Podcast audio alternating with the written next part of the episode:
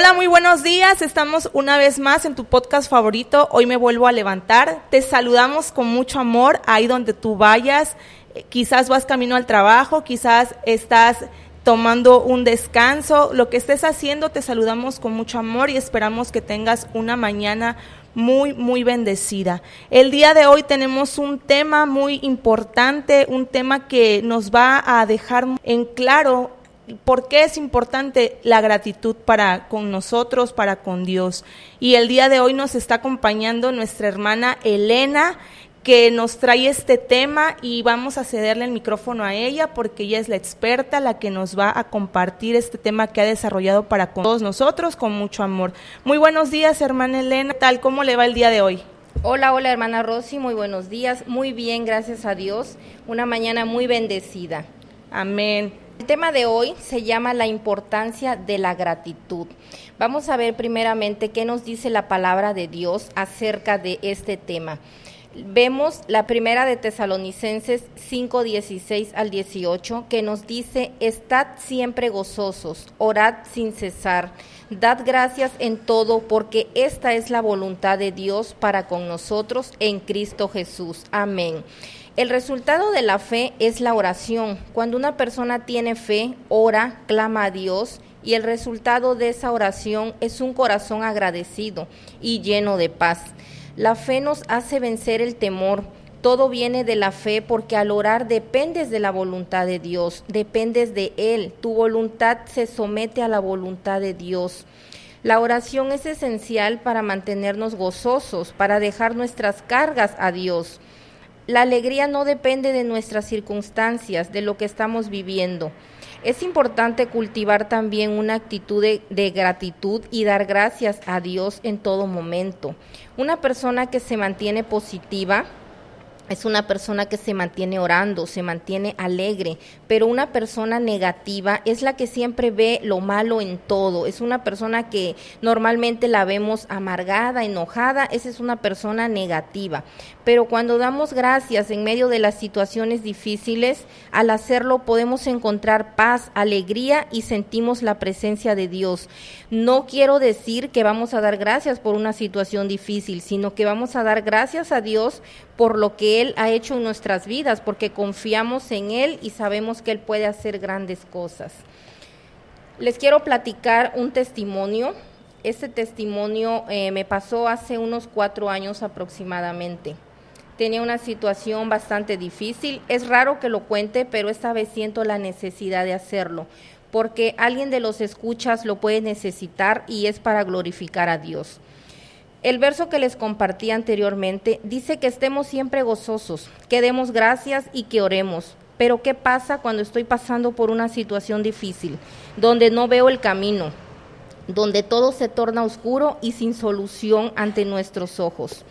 Mi testimonio es acerca de dos hijos que tengo, uno actualmente de 24 años y otro de 22 años. Hace cuatro años, como te comentaba, entraron en el camino de las drogas. Yo no sabía ni cuenta me daba, solo veía cambios en ellos, que casi no dormían, que llegaban tarde, así se iban al trabajo y pues yo me preocupaba porque no dormían. Un día el menor me confesó lo que estaba pasando. Él estaba muy afligido, me pidió ayuda, me dijo que pues estaba en las drogas. Yo siendo ya una mujer creyente, una mujer cristiana, Oré primeramente para poder ayudarlos porque en ese momento me sentí devastada, me sentí culpable, fue una noticia terrible. En ese momento te preguntas en qué fallé como madre, qué hice para merecer esto. La gente te empieza a señalar cómo siendo cristiana tus hijos andan en las drogas. Gracias a Dios hubo respuesta casi inmediata a esa oración. Alguien me habló de un centro de regeneración de pan de vida un centro pues donde se habla de la palabra de Dios. Inmediatamente llamé y esa misma tarde lo llevé. Me sentí rota por dentro al dejarlo en ese lugar. Solo le clamaba a Dios que me diera fuerzas para soportar. Antes del mes, mi hijo, el mayor, también se puso mal, se deprimió, se quería quitar la vida, se peleó con su esposa. Me llaman para avisarme. En ese momento yo estaba pasando por la enfermedad del COVID. Así me fui a verlo. Una vez más no sabía qué hacer. Mi mundo se caía a pedazos, me sentía tan frustrada. Le pedí oración a varios hermanos. Finalmente llamé a un anexo, que también era un anexo donde se hablaba de la palabra de Dios, y fueron por él. Él estaba ya tranquilo cuando fueron por él. Oré por él todo el tiempo, le puse alabanzas y estaba relajado. Cada uno estuvo en lugares diferentes. Yo como madre sola, soltera en ese momento, me hacía trizas para trabajar, tenía que viajar para ejercer mi trabajo y tenía otro niño de seis años. Me apuraba para visitarlos los días que tenía que ir a, sus visitas. Yo me acuerdo que le pedí tantas veces a Dios su ayuda. Estaba sola humanamente, pero Él nunca me dejó, Él siempre me fortaleció de tal manera que nadie nunca me vio quebrarme, ni ellos. Siempre traté de darles una buena cara, de mostrarme alegres y en paz, porque en realidad Dios me daba la paz. Fueron los momentos donde más dependí de Dios.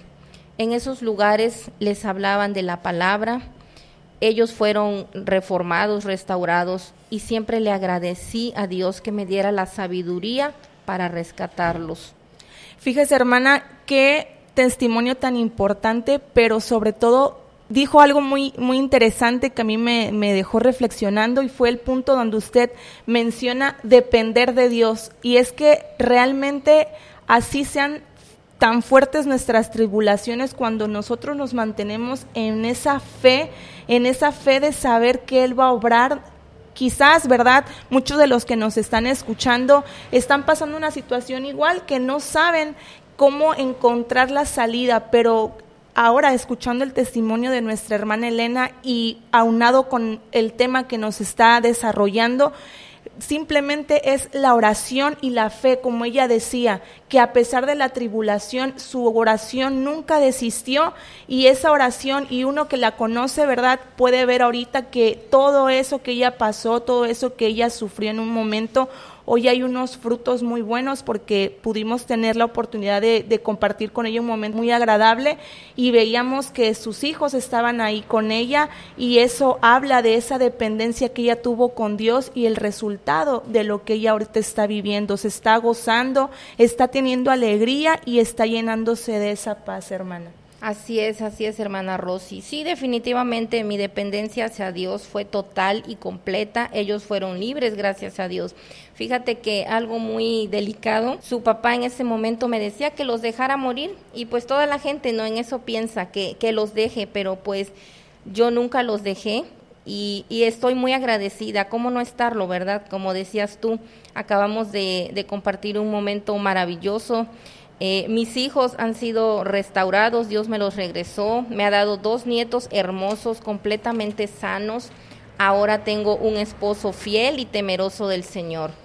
Y mi adoración y mi gozo salen de un corazón agradecido definitivamente, de una oración contestada, de una fe probada y de que su voluntad es agradable y perfecta. Él solo quiere que confiemos en Él y que hagamos su voluntad. Por eso yo le recomiendo a todas las personas que están pasando por un proceso difícil que se alegren, que oren, que le den gracias a Dios y que Él ya tiene la respuesta a su oración. Espero que haya sido de bendición esta palabra para tu vida. Muchas gracias y así es, hay que dar siempre ese agradecimiento, ya sea que estemos pasando por cosas buenas o malas, recordemos que la voluntad de Dios es perfecta y quizás a lo mejor estés esperando esa respuesta y no ha llegado a tu vida, pero ten la seguridad, ten la fe y no desistas de esa oración, porque aunque no podamos ver a ese Dios de milagros, Él está obrando ahí. Y te queremos invitar, antes de despedirnos, recordándote que somos Iglesia Pan de Vida Puente Moreno y nos daría mucho gusto que vinieras y te congregaras aquí con nosotros. Tenemos servicios los días miércoles a las 8 de la noche y los domingos a las 11 y a las 5 de la tarde. Que la paz de Dios esté siempre contigo y con tu familia y recuerda siempre que Dios te ama. Hasta la próxima.